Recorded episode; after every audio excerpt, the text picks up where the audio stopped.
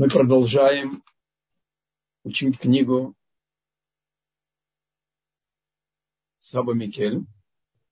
И сегодня мы уже дошли до 29 параграфа или темы «Этот мир преддверие».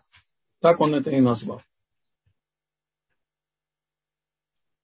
В принципе, если объективно посмотреть на нашу жизнь. Рождается младенец. 3-4 килограмма чистого эгоизма. И неважно, как мама чувствует после родов. И папа, и дедушка с бабушкой, и могут продолжаться бессонные ночи сразу же после рождения – он оснащен невероятной мощностью сигнализации, плачем и криком, чтобы добиться своего. А потом все, что мы с вами пережили, детство, юность, аттестат зрелости, без бумажки ты букашка с бумажкой человек. И нам сказано было, а теперь забудьте все, что вы учили в институте, в университете, начинайте заново. И человек достигает определенного знания, определенного положения, приобретает опыт, достигает каких-то результатов – И где-то к 50 лет, когда, казалось бы, вот сейчас можно начать пожинать плоды всех этих лет вкалывания. А мир устроен так, что с 50 лет и дальше начинается пикирование.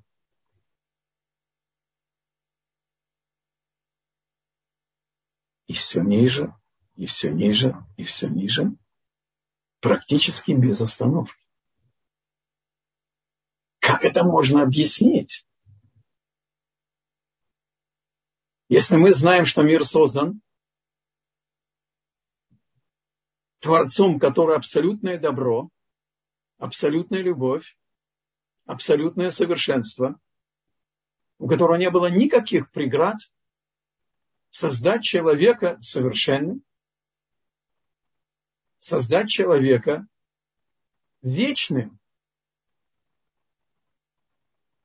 Как можно объяснить эту логику? Да, приходит греческая философия, ее ответвление, и утверждает, а мир был всегда.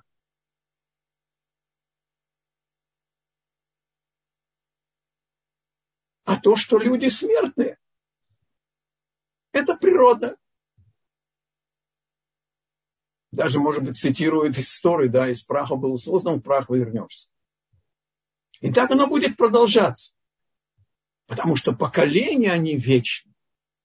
Вечность, она конечна.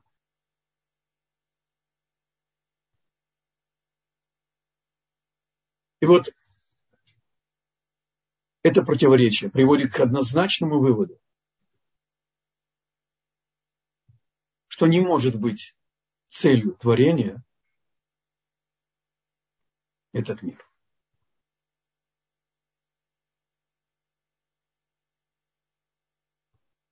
Этот мир – преддверие. Поле реализации высшего подобия Богу. И Бог взял и создал человека из двух бесконечно удаленных друг от друга субстанций. Он взял чистую духовную душу, душу, из своей непостижимой сути. Оставьте в стороне воображение – Это можно понять только разумом. И соединил с телом материальным, грубым, жаждущий все, что видит, все, о чем мыслит,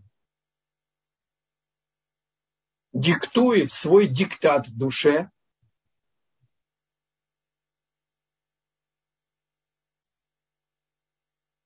Но мы на самом деле живое чудо, живое свидетельство неограниченности Творца. Ничем. Он создал чистую материю, он создал чистые духовные сущности, а теперь взял два эти полюса и соединил вместе для того, чтобы достичь высшего подобия Творца. А у него нет как, никакого подобия, никакого, никакой формы. Подобие имеется в виду функциональное. Какова цель в творении? И здесь нужно уточнить, когда мы учим книги наших мыслителей, часто переводчики переводят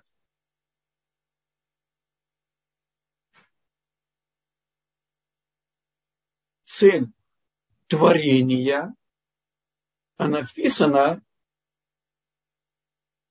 цель в творении. Цель творения – это относится к Творцу. А цель в творении – это отвечает на вопрос, для чего мы созданы. А Бог на, на Синайском семинаре открыл. Он создал человека для максимального наслаждения. А это наслаждение, оно абсолютно только в нем. Однажды на одной лекции я неосторожно сказал, что французский коньяк лучший в мире. А там были ребята из Баку. Мне повезло, они были интеллигентные и воспитанные.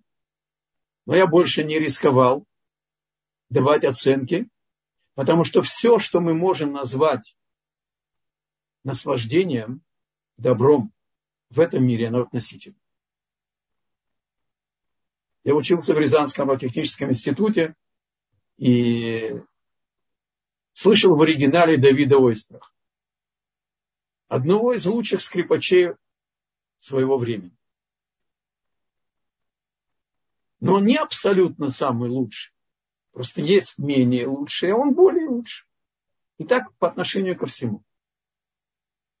Настоящее, неотносительное добро находится в самом Творце. И как уникально Равмойша Пантелят привел это как пример. Чем ближе к печке, тем теплее. Но максимальное тепло в печке. Есть только одно но, не будет кому греться.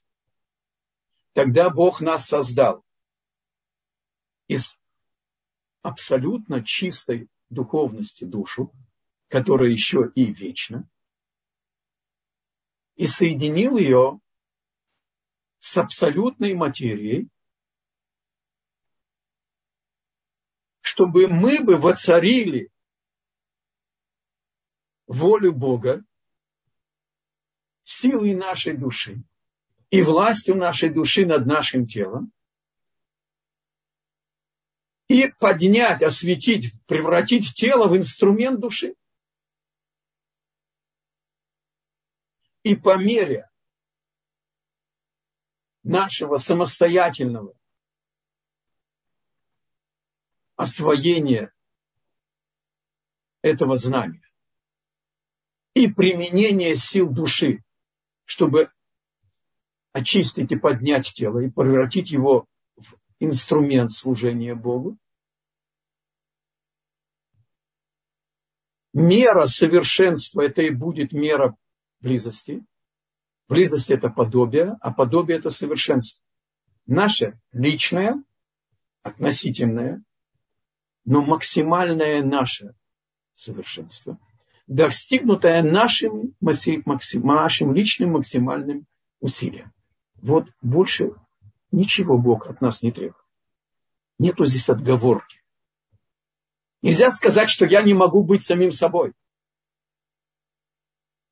Можно понять, что ты не знаешь, что твое добро находится в тебе и зависит только от тебя и ни от кого другого. Это не подарок, и не лотерея, и не судьба. А то, что есть среда, и кто-то родился с молоком мамы, получил Тору, а мы в советском рае, это лишь условия, как каждому из нас достигнуть своего личного совершенства, достигнутого, максимально, достигнутого максимальными личными усилиями. Есть вторая сторона совершенства. Это очистить себя от несовершенства. И снова мы должны максимально относительно нашими селенками очистить себя от несовершенства. И тогда мы становимся хозяевами своего совершенства. Одаренный хлеб, он горек. Конечно, если кого-то спросить, недавно там где-то пол, полмиллиарда долларов, долларов, не гривен, выиграл кто-то по лотерее. Там забрали у него там налог государства и так далее.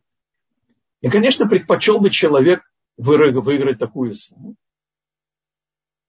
Но если мы ставим перед ним выбор или пройти свою скромную личную тропинку в жизни, даже не будучи миллионером, и даже не имеющую зарплату достаточную, чтобы свести концы с концом, месячную зарплату. Каждый мыслящий человек выберет пройти свою личную тропинку.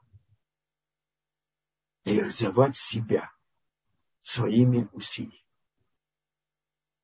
Нет ничего зазорного просить у Бога облегчить нам этот путь. Нет ничего зазорного просить у Бога и богатства.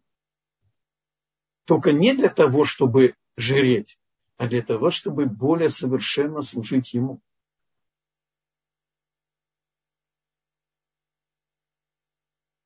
И таким образом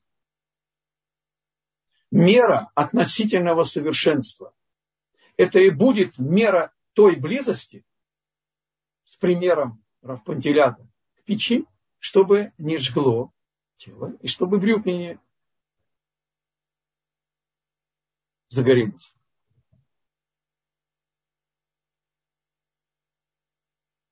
И постуку поскольку сложность задачи и трудность ее достижения. Они являются вкусом жизни. Являются мерой того совершенства, которое не будет нашим благом. Есть еще одна деталь. Это будет не только в конце этого пути, когда закончится преддверие. Уже здесь на этом полигоне, на этом поле деятельности. Каждый раз, когда человек выполняет волю Бога искренне, он приобретает меру совершенства. И уже сейчас мецва, заповедь Бога, мы ее постигаем разумом, мы ее принимаем сердцем, иногда есть помехи, и наше тело приобретает второе дыхание. Таким образом, мы и разумом, и чувством, и телом превращаемся в ветвь от корня и приобретая эту меру совершенства, которая заложена в выполнении заповеди осмысленно и всем сердцем, и всем, всем, всем телом, мы уже сейчас приобретаем настоящее, абсолютное наслаждение добра добро. Потом в конце суммируются все наши выборы, и мы получим нашу нашу, так сказать, а, награду, это и будет наш грядущий мир.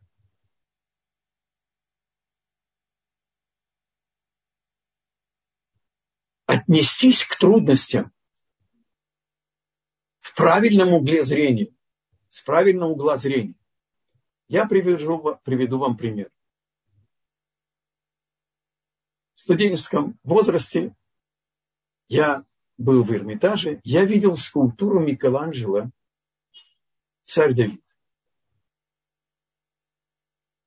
Я всегда обращаю внимание на детали. Я нарушил там принятые вещи. Я приблизился слишком близко, но я успел рассмотреть на руке скульптуры вены, белый мрамор.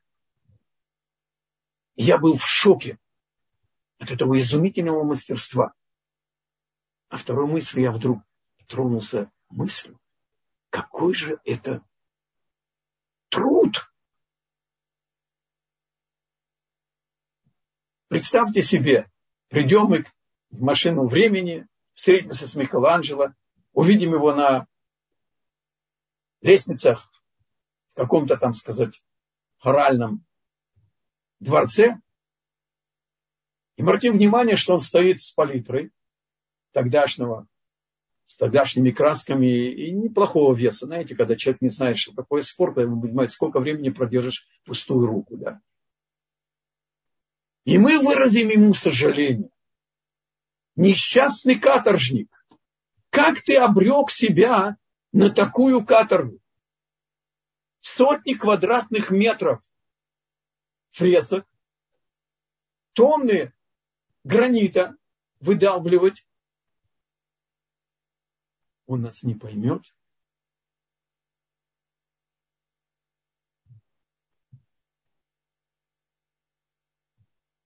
Когда я говорю, что я семь раз удостоился своих сыновей нести к Мойлю,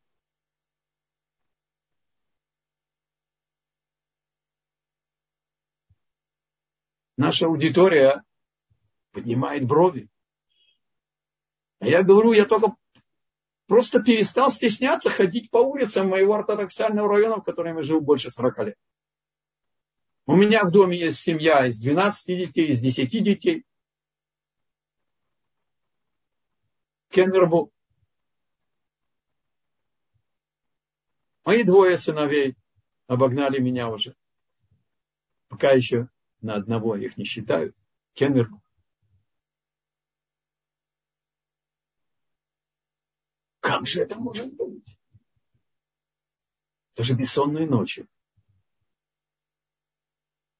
Это беготня к врачам. И так далее, и так далее, и так далее.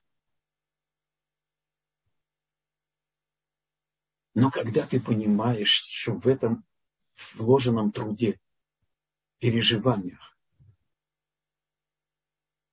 до сердечной боли, до страха, что будет? Ты построил мир, несколько миров. А это высшее подобие Бога, потому что души, которые мы строим, наши дети, они вечны. Все, что человек создает, оно вечно, оно относительно. Осталось 200 где-то 18 с, с, с меньшим уже лет до конца этого физического мира, а потом будет грядущий мир.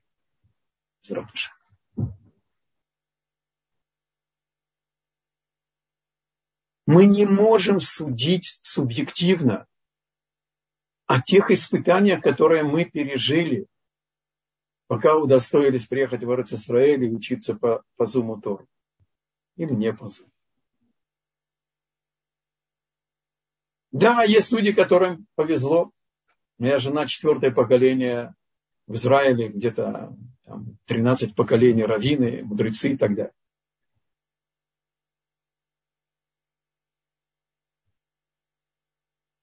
Я молился Богу, чтобы он мне дал бы супругу израильтянку, чтобы была бы дочка мудреца, чтобы дети получили нормальную, полноценную маму. Я знал только алфавит. Когда приехал в Израиль. То есть нету, нет возможности сравнивать. Это килограммы, это метр. У каждого человека есть своя задача, своя миссия, свое прошлое. Добавьте сюда, не будем углубляться, с вашего позволения. Добавьте сюда, что мы все круговороты, нет уже сейчас новых душ. И когда мы увидим, что все трудности, которые у нас есть, это есть возвышенные задачи, это есть путь удостоиться цели в творении, настоящего, неприходящего, абсолютного блага.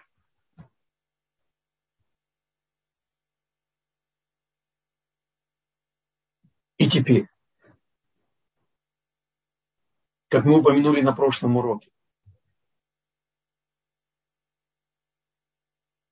у человека есть отрицательное начало.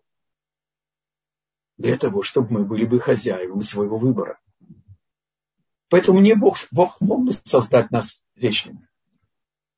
Но тогда мы были бы роботами с дискетом, жестким диском положительных команд.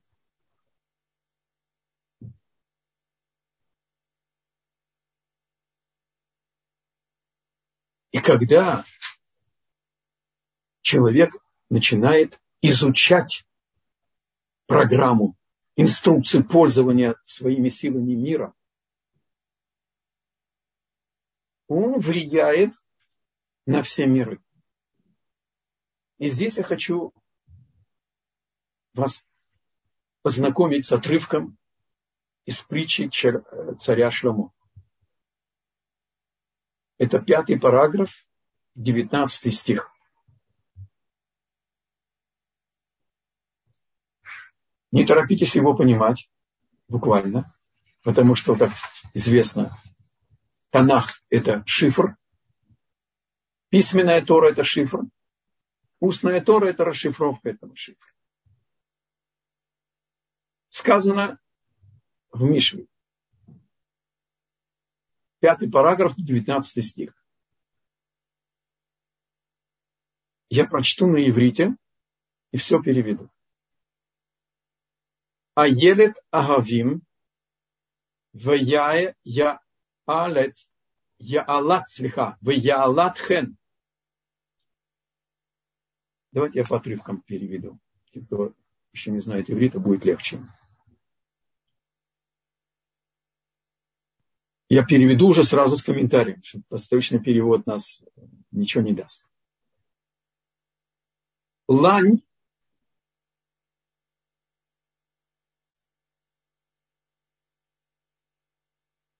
любящих. И горный козел, он обладает привлекательностью. Дадейха Яривуха, ее груди тебя утолят твою жажду в каждое время. Бехоль это. Беагавата тижге тамит. Любя ее, ты будешь всегда ошибаться.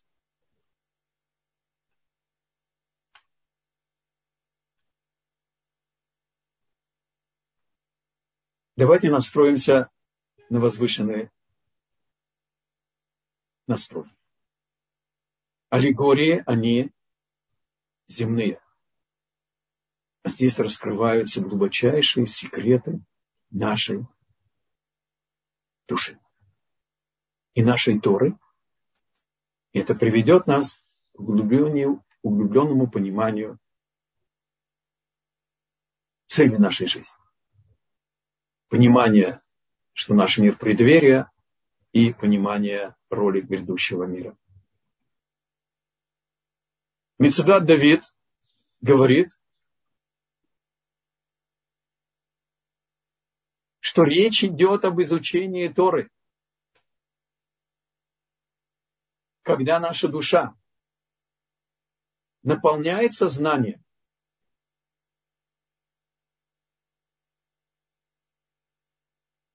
что это смысл жизни, это план Творца. Это инструкция, как пользоваться собой, как себя реализовать, как быть счастливым, как быть бесконечно богатым и удостоиться абсолютного добра вечно. Но есть еще большая глубина. И здесь мы сделаем еще одно добавление. Уже из книги величайшего еврейского мыслителя 20 века, который нас оставил, с которым многие из нас знакомы. Автор книги Алейшур Хелек, вторая часть, Раф Шлема Вольбе, Закрацадик Вакадош Браха. Он приводит нам, что Тора задает вопрос еврейскому народу и сама же отвечает. Почему мы потеряли землю? Почему мы пошли в это второе бесконечное уже два тысячи лет, две тысячи лет изгнание? Отвечает устная Тора на свой же вопрос и говорит, потому что не благословляли с правильным, полным, совершенным намерением на изучение Торы. Благословение на изучение Торы – одно из двух благословений, которое обязано Торы, обязывает Торы. Остальные благословения, они заповедь мудрецов. Это обязательно надо делать. Единственная разница между выполнением заповеди Торы и заповеди мудрецов, это если есть сомнение, благословил ли ты на хлеб после еды, когда насытился и съел столько, сколько, чтобы насытиться хлеба.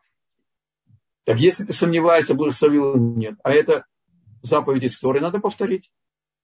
А имя Бога в суе ты не нарушаешь. А если ты ел печенье и усомнился забыл, был телефон, убежал, не помнишь, благословил или нет, тогда тебе не надо повторять, потому что это заповедь мудрецов. Вот вся разница ни в коем случае не упасть в ошибочное, расслабленное отношение. Ну, это же миробанай. По поводу мужиков, те, кто уже молятся. Это особенная ловушка отрицательного начала в Марив. Искренняя усталость после серьезного, тяжелого рабочего дня с успехами, с э, нуждой, чтобы решить какие-то проблемы в семье. Все верно. И тогда подкрадывается на царь начала и говорит, это же все-таки только от мудрецов обязанность молиться вечерней молитвы. Я помолюсь без миньяна. Как в шутку говорят здесь в Израиле, помолюсь у стены. Когда мы говорим о котель, это всегда стена плач. А тут мужик будет молиться у стены, правда, он выберет восточное направление, на храм и так далее. Все, все понятно. Говорит устная Тора. Поколение Раби Акива, Раби Шина, Шимона бар -Йохая.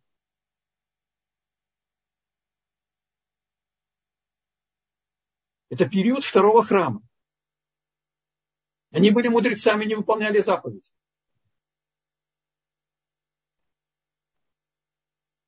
Они наслаждались изучением Торы. Что произошло? Они подступились к изучению Торы без достаточного правильного настроя сил души и без правильного полного понимания, какова суть этого действия. Они наслаждались духовным процессом, душой, сердцем и телом. Вкралось в части у них желание быть считаться мудрецом в глазах народа, значимость приобрести. А на самом деле, что собой представляет изучение Тора? Остановим сейчас с Равольбе и вернемся к нашей цитате из Мишлей. Раскрывает нам Тора. Это комментарии ученика Рамхаля, Раби Моше Давид Вали. И он говорит,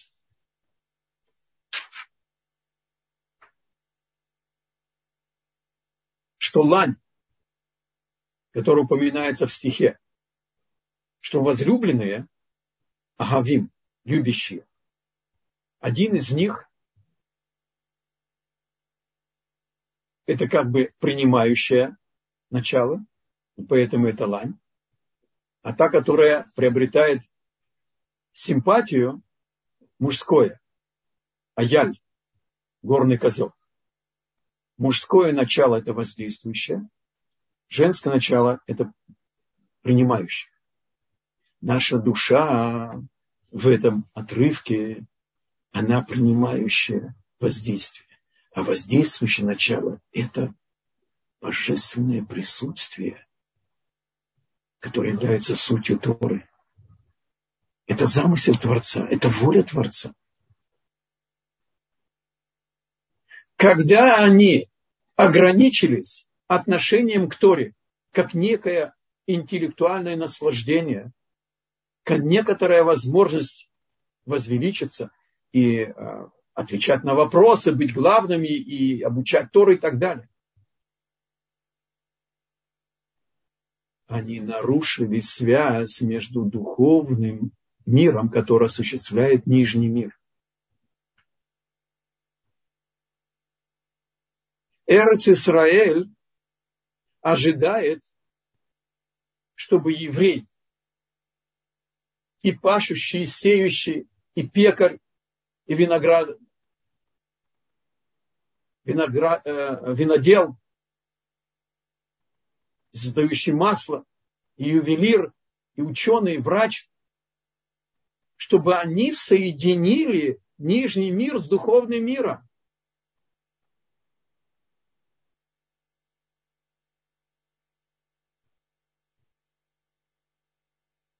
Когда они прервали связь между Шхиной и Торой, а значит и с духовным миром, с нижним миром, Эрц Исраэль потеряла свою связь живую, которая ее осуществляла.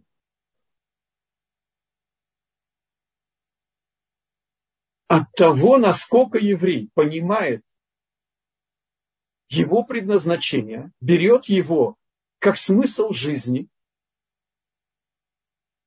и начинает изучать Тору без каких-либо расчетов, кроме соединиться с нею, как горный козел связан со своей ланью.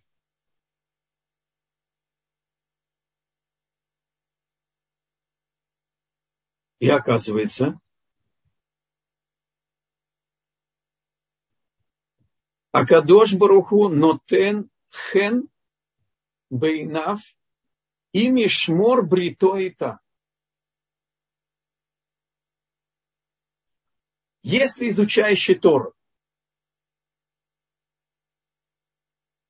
верен Торе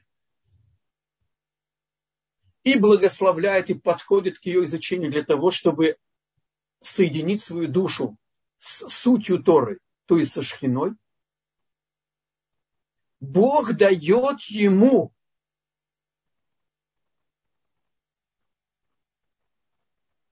его душе наслаждаться Торой. Но это еще не вся аллегория. Продолжает Мишлей и говорит.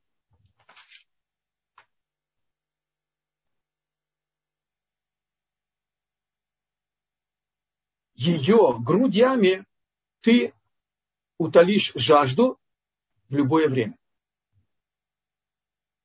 Это может быть и в период изгнания,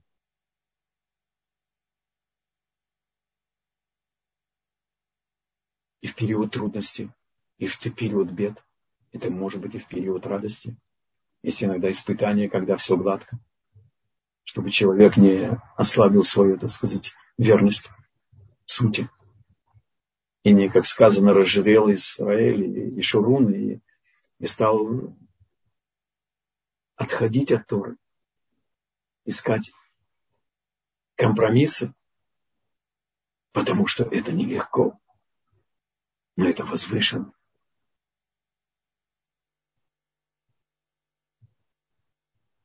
То есть, есть здесь аналогия, вернемся к э, Равале, есть здесь аналогия грудей, как младенец живет грудью мамы. А в продолжении сказано аллегория, как жена.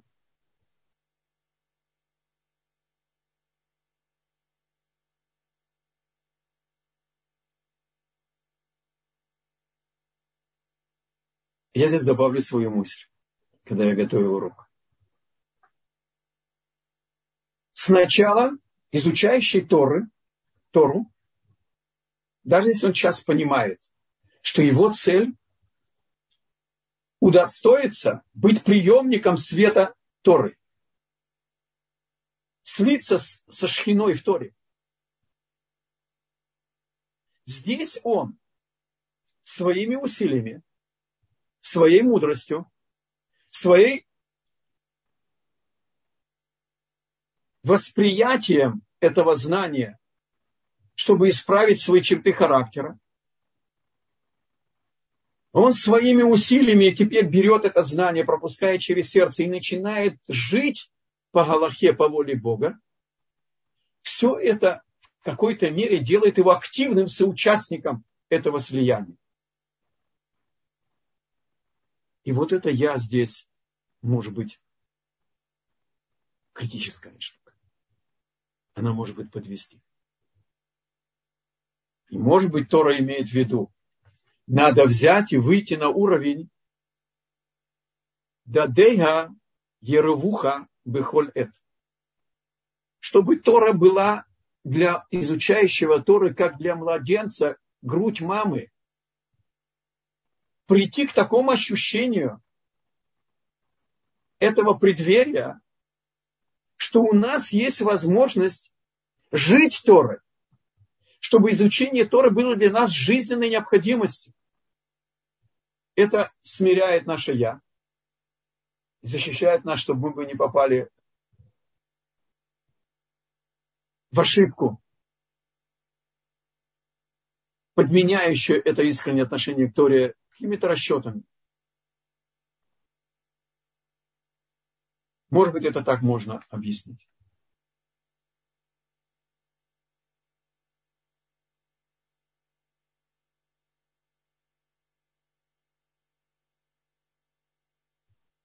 Добавляет Раф Моше Давид Вали и говорит, а елет лань в гематрии это эмет.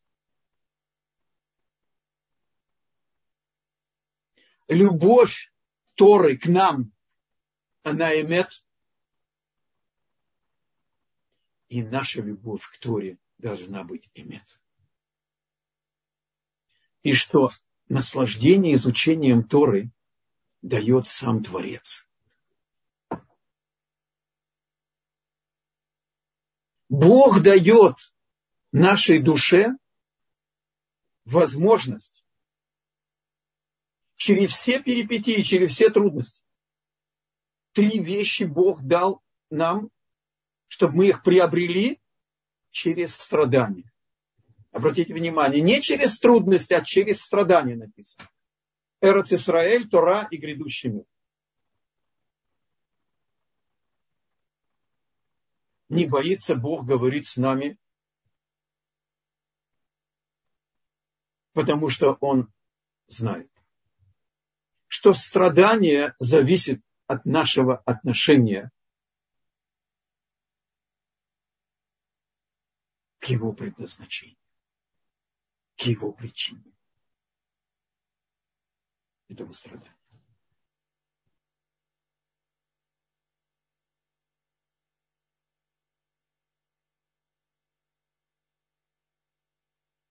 И хотя Тора знает человеческую природу.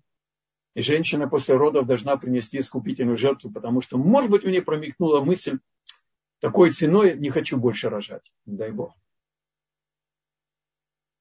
Кстати, в скобках Тора не ханжа. Это очень важно знать. Часто люди, которые интересуются, ошибаются и еще не знают и думают, что Тора ханжа. Не запрещает Тора планировать семью. Только это решает врач.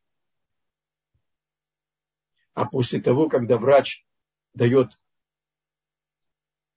заключение, что нужно дать женщине отдохнуть и сделать перерыв и так далее, мы идем к мудрецу и выясняем, какие пути. А Бог дал пути, реальные пути для того, чтобы жизнь человека, здоровье женщины, оно самое главное. Это цель.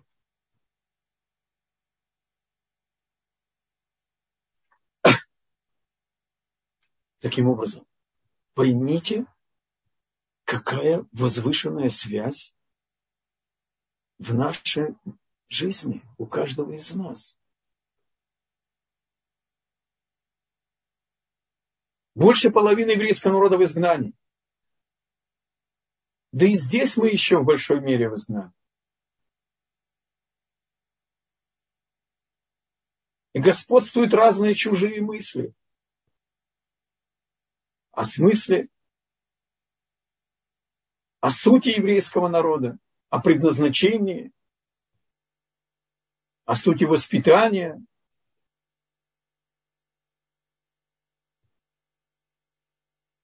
И все наше окружение, и ближнее, и среднее, и далекое. Мы для них пример. Они знают, что мы не глупые. Они понимают, что если мы что-то открыли, в такой, серьез, такой серьезности и начинаем менять свою жизнь, значит, это что-то значимое. Иначе как это можно? Заставить человека поменять свой образ жизни только потому, что ты узнал что-то? Мы узнаем истину в первой инстанции и превращаемся в соучастника этого движения к грядущему миру. И как мы с вами учили, в пустом сердце нет вакуума. Если там нет мудрости, там есть соблазн. Сердце – это генератор желаний, устремлений. Сердце начинает диктовать разуму то, что диктует тело то, что видят глаза, то, то что хочет желудок. А может быть, это запрещено видеть, а может быть, это запрещено есть.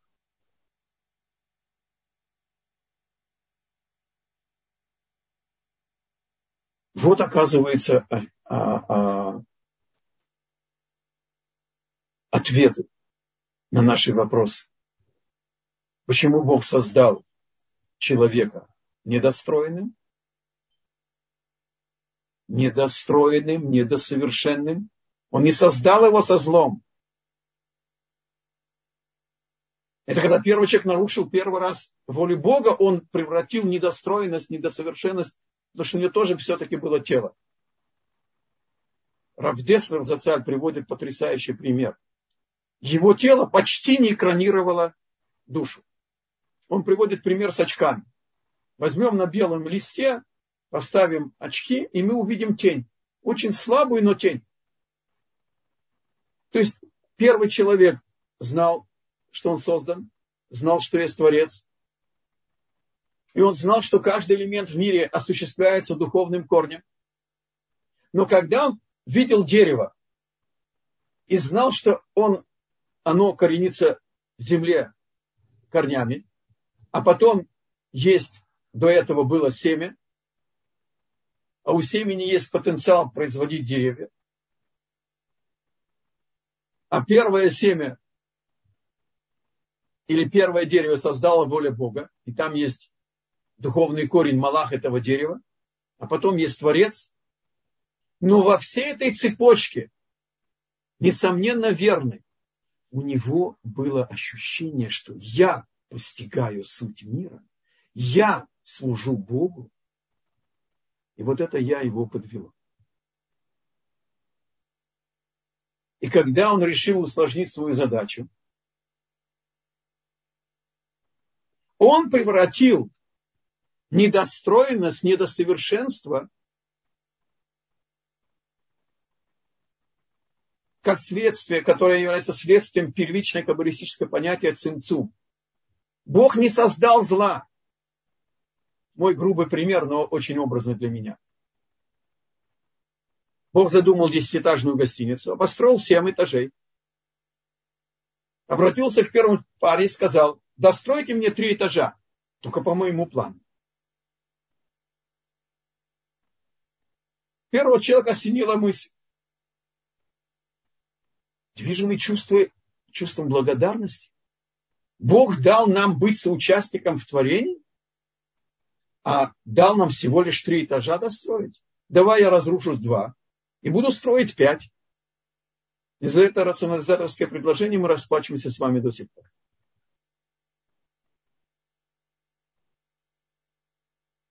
Но когда человек изменил свою волю, он превратил недостроенность в зло. Вот о чем идет речь.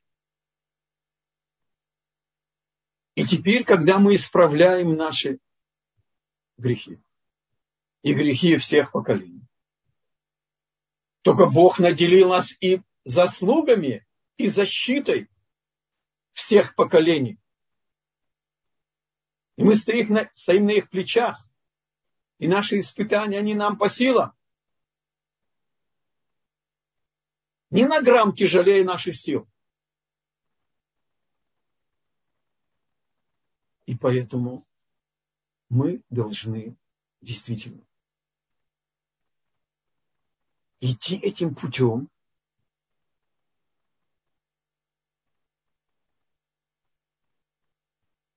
и продвигаться, и дополнять трудности задачи. Таким образом, знание плюс усилия превратить эти знания в образ жизни. Каждый шаг, каждый успех вызовет обратную связь приятность, божественное присутствие, благословение, защиту, вплоть до расширения наших природных границ. Рабейна Йома, Шарычева. Это гарантировано каждому из нас, потому что от нас требуется личное, только максимальное усилие достигнуть своего совершенства и очистить себя. Быть самим собой.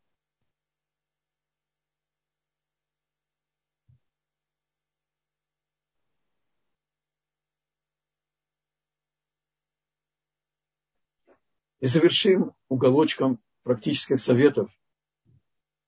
Я хочу обратиться по поводу трех недель траурных по разрушению двух храмов. Отрицательное начало ловит нас. Я сейчас говорю о тех, кто уже живут по Торе. Неважно на каком, на каком этапе чува. начинается размышление. Размышление, запрет слушать музыку. И все знают Галаху, что вокальную музыку без, производ... Э, без музыкального сопровождения можно слушать. И попадаются на эту ловушку. Мои дорогие, подумайте, ни, ни о ком не будет сказано. Мысли ли, что возникнут у человека, который потерял родителей, одного из родителей, или кого-то самого дорогого, мысли, а может быть послушать вокальную музыку. это возможно? Это можно себе представить? Это реально? Нет. И хотя мы не находимся на таком уровне, и себя я включаю в это, нам очень тяжело испытывать отсутствие божественного присутствия в полной мере, как потерю ближнего.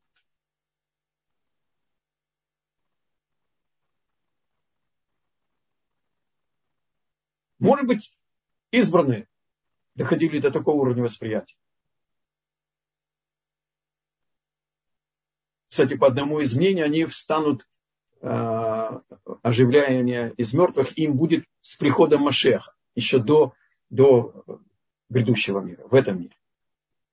Те, кто испытывали отсутствие божественного присутствия в полной мере, то есть разрушенный храм, божественное присутствие есть, как мы сейчас учили, в каждом из нас и в каждом нашем шаге.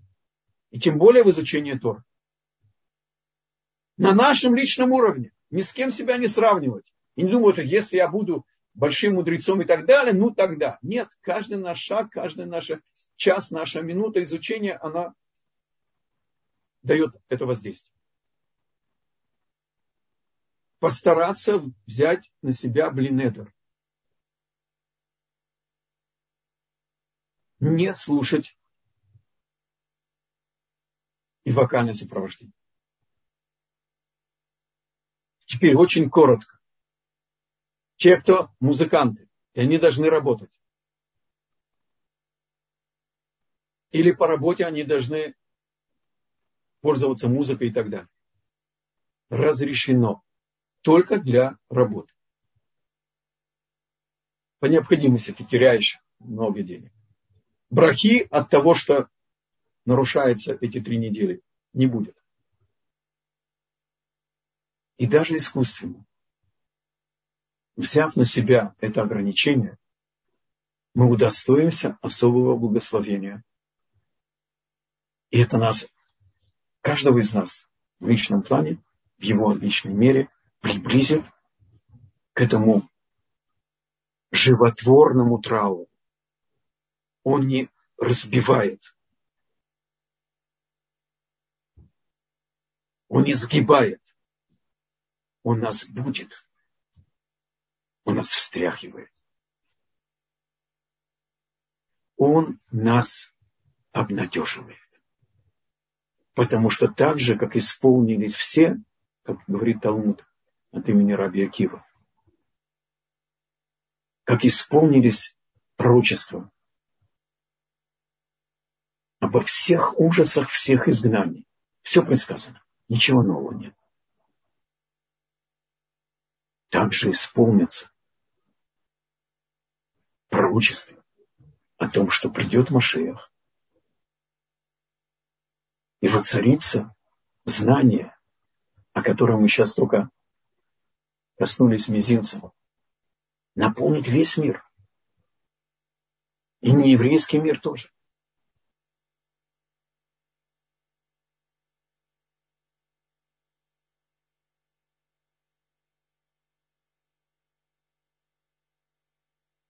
Поэтому попробовать устражить свое отношение выполнения ограничения этих трех недель.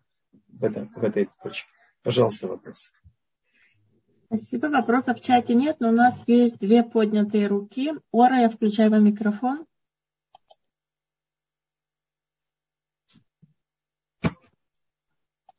У вас выключен микрофон, госпожа Ора, включи. О, пожалуйста. О, простите, пожалуйста, это по ошибке. Я просто тут в пути. Большое вам спасибо. Я... Это случайно. Спасибо большое. Дай Бог, чтобы это все получилось с Божьей помощью, ваших пожеланий. Все. Спасибо. Спасибо. Ора, э, Нахман, мы включаем вам микрофон. Если это не ошибка, вы можете задать ваш вопрос. Добрый день. Добрый день. Хотел вопрос задать. Сегодня был на обрезании, вы тоже говорили про обрезание, сегодня почему-то совпало так опять. Вопрос такой, вот есть э, Талмуд Тараки и Гет Кулам, да? Yeah. И нужно учить Тара, и все, там э, я смотрел Равсим Хузисл, там читал, что тоже там, в общем, э, организовывал учение Торы. В общем, был на обрезании сегодня. И что важнее, если стоит урок на Торы ваш в 10, да, и так получилось, что трапеза на обрезание, она тоже где-то вот в это время. Так что важнее, учить Тору на урок или идти на трапезу? Серьезный вопрос. Не, ну просто трапеза уже, мини-трапеза была после обрезания, сразу такая она, ну не такая серьезная, но в общем была. Вот. Поэтому я пошел на урок как бы. Поэтому хотел узнать еще такой вопрос. Смотри, это, э, в общем-то, очень, во-первых, глубокий вопрос, и он очень индивидуальный.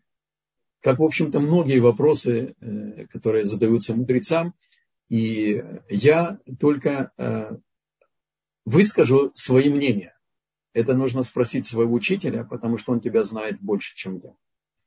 А, а я спрошу, да, я просто в общем плане как. Да, я, я понял, я понял. Сейчас смотри. Ну, я тебе помогу с Божьей помощью сформулировать твой вопрос своему учителю. Надо выяснить, какова была связь, близость дружбы, или водой не разольешь, или прошли огонь и воду медные трубы, или родственная какая-то связь. Какая близость между тобой и хозяином радости? И какую ты роль выиграл бы, если бы ты остался на трапезу, то есть, во-первых, можно сказать еврей Тура, а может быть, их там не было, может быть, это семья, которая свежая болеет чува, а может быть, и, и только, в общем-то, согласились сделать обрезание, как часто бывает. И тогда, конечно, усиливается э, мнение, э, склонность к тому, что ты даже должен был бы остаться на, на трапезе. И э, само твое присутствие сверить насколько люди, которые там были гостями, тоже с тобой знакомы. И для них видеть человека, который выбрал учить Тору, тунеядец, паразит, понимаешь ли, и, и так далее. Или как тут в Израиле говорят, не ходит в армию, и, и в общем, сложная ситуация, да? И ты своим присутствием снимаешь с, э, слепоту, у них, так сказать, катаракт, начинаешь открывать им истину, что это вещь осмысленная. И Бог всегда посылает человеку в такой ситуации кого-то, кого он должен встретить, и с кем он должен поговорить, или даже просто повлиять своим присутствием на эту среду. А если это только там другие соображения, вот спроси своего учителя и вместе обсудите, и мне будет интересно узнать ответ. А, я понял, хорошо. Но я спрашивал в общем плане. Чисто в общем плане узнать. Я. Обрезание, вы говорили, делали там когда-то давно в советское время в э, местах этих, где вот отбывай наказания. Там каким-то вы рассказывали, чем-то непонятным резали. Это действительно так было, я вот вспомнил просто. Кому-то там э, делали в каких-то тяжелых условиях. Это реально? Ну, я не знаю, можно, нет? Не только это реально, а еще реально я могу назвать имя, потому что он пишет это в своих книгах и не скрывает. Мой подельник, глава нашего группы подполья по Рязанскому процессу, Арье Вудка, взял стальной пруд, заточил его в перерыв на обед. Даже нам не сказал. И сказал бригадиру, что он не пойдет на, значит, на обед в жилую часть зоны, и остался в рабочей зоне, приготовил там разные перевязки и сделал себе обрезание, потому что хотел соединиться с Богом. Так вот, он не знал, что надо делать, и когда Раф Илезар Ксида Шелита проверил его, он, кроме того, что он и мудрец, и преподаватель, и папа десятери детей, и э, он еще закончил в Советском Союзе в подполье, он сдал экзамен на Шохата и на Моэля. Так он его проверил, когда он приехал, там нельзя сделать что-то самому человеку. И он вышел потрясенным. Я никогда не видел Равилеза Раксида потрясенным. Я спросил Равилеза, что произошло. Он говорит, я никогда в жизни не видел более совершенного обрезания. Ничего не надо было править. Так вот, я дерзну высказать свое скромное мнение. Арье Вудка удостоился, что ему сделал обрезание Малах. Бог послал ему Малаха, не мог человек сделать это. И было одно чудо за другим, не было воспаления, не, его не поймали на этом. Если бы поймали, получил бы еще 8 лет к, тому, к тем 7 годам строгого режима, который он получил за свое руководство подпольной группы Рязанского процесса. Так что все рассказы о обрезании, Бумашма Мессирут Нефеш, и когда в советское время это интересно. В сталинское, в сталинское время за обрезание, если ловил значит, НКВД, не знаешь, когда вернешься домой, то хозяин квартиры получал десятку, Моэль, папу с мамой лишали родительских прав и ребенка забирали в детский дом. И несмотря на все эти ужасы, опас, эти люди все-таки делали обрезание. Кстати, ответ в Талмуде. В Талмуде сказано, те заповеди, за которые евреи отдавали свою жизнь, они останутся навечно. Они в духовной, духовной нашей, так сказать, сути зарублены. Это дает особую силу. А речь идет снова о советских евреев, которые не получили с молоком мамы уже Тору. Даже если взять меня, я в Литве родился, все равно наши родители уже отошли. С одно поколение все-таки отошли. Если можно, в пол, полслова, что за фотография? Ты, меня всегда, ты нас всегда удивляешь. Я просто поставил фотографию состояния, чтобы состояние народа. Я так понял, это фотка могилы Яшоби Нун. Как раз есть в недельной главе. И просто я вижу возле могилы, это как понимаю, это где его могила, и там какие-то коробки непонятные. Я просто хотел, э, чтобы мы понимали, что надо нам всем подумать что-то. Вы сегодня на уроке сказали, что надо там, это для нас толчок, этот пост, это все время, это как раз именно то, что надо. Я просто хотел чуть подчеркнуть, что немножко состояние нам надо э, что-то улучшить, в общем. Я это имел в виду. Могила Ешо Бенуна. Нахман, дорогой, давай возьмем урок еще один, практические советов от Хафецхайма. А теперь будет тебе домашним заданием. Посмотри на эту картину и найди оправдательное объяснение того, что я тебе помогу немножко. Это цистерна, которая стоит, да? Она для того, чтобы зажигали масличные свечи, чтобы не было пожара. Так она железная, это э, бочка, а туда кладут, кладут э, свечи с, э, с маслом, которые дают, или зажигают даже фитили такие, которые чтобы не, не было пожара и не было копоти, они, значит, сделаны. А в чем коробки, я не совсем вижу. Э, это, подожди секунду, я посмотреть вблизи.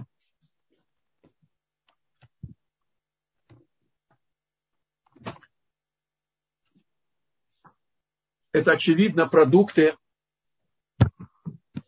это очевидно продукты, которые взяли с собой паломники и там рядом справа, там прямо мусорный ящик, действительно.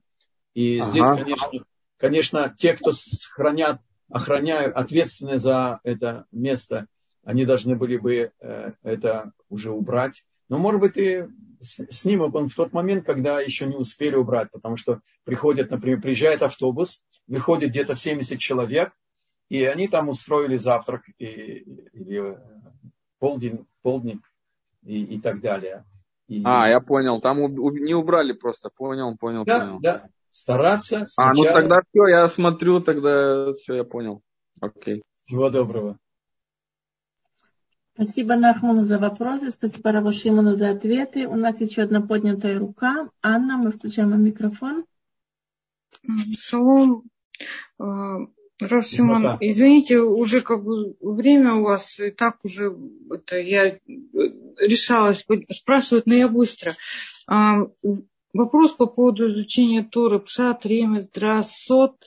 И а вот Пшат, простое понимание, верно ли я понимаю, именно по Раши и по мудрецам, а не то, как я вот сама перевожу там или неважно кто. Верно я понимаю? Безусловно. Очень верно. Потому что читать непосредственный перевод – это читать шифр без, без эм, э, ключа. Спасибо большое. Всего доброго, успехов в учебе.